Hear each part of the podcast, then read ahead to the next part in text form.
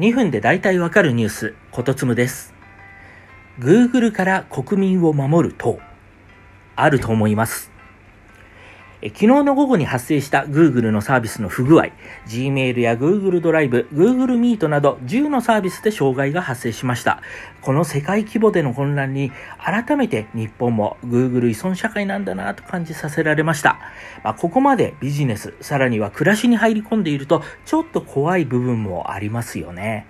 そうした中で、ウェブマーケターの翔さんがこんなツイートしてました。面白かったのでご紹介します。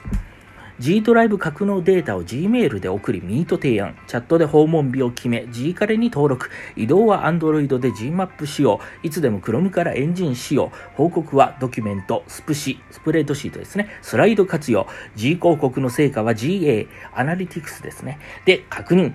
G フォトで写真、YouTube で動画見て癒される。僕が宇宙人で地球攻めるなら Google から行く。おっしゃる通りです。でもこれ決してオーバーではなくて、まあ、IT 系に勤めている方ならもうあるあるの状況ですよね。まあ、これだけ Google が力を持ってしまうと、まあ、世界的な IT 企業の競争力への影響、それから一企業でこれだけ世界中の人々のデータをまあ独占することの倫理的な問題もあると思うんですね。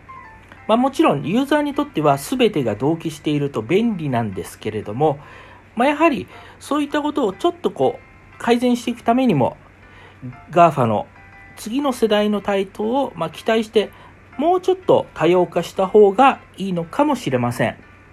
また、ユーザーの側も、まあ、こうしたビッグデータがより公共的、パブリックなものなんだっていう姿勢で、まあ、望んで意識していくっていうことも、えー、大事だと思います。まあ、知らず知らずのうちにこう暴走していくことを防ぐためにも、ユーザー側も意識することが大事だと思います。